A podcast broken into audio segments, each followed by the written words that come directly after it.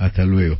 Marina Smolhan es, eh, pertenece a Padres Organizados en Neuquén. En Neuquén también hay una situación similar. Están denunciando grandes problemas de infraestructura. Marina, buen día.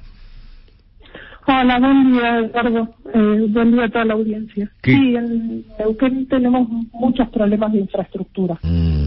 Eh, hoy hace 6 grados bajo cero. 6 bajo cero. Y 6 bajo cero y tenemos un montón de escuelas que o porque no les cargaron gas o porque tienen rotas las calderas o porque tienen rotos los calefactores.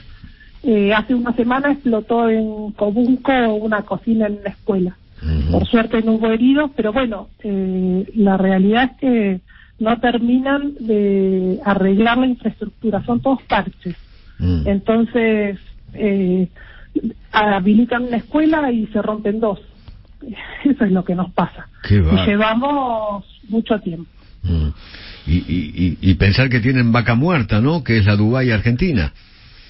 Tenemos vaca muerta, que es una de las la reserva más grande de gas, mm. y tenemos uno de los presupuestos más altos en educación, pero evidentemente no llega a donde tiene que llegar. Eh, mm. cuando se mira el presupuesto por chico, eh, es altísimo y eso no llega porque las escuelas están rotas. De hecho, hace menos de una semana el ministro hizo declaraciones en donde dijo que una de cada 20 escuelas más o menos está, no lo dijo así, él lo, lo pone distinto, pero una de cada 20 escuelas está con obras de gas en este momento y en promedio una de cada 25 escuelas no tuvo clases en lo que va de este 2021. Siempre hay una de cada 25 escuelas sin clase por cuestiones de infraestructura solamente.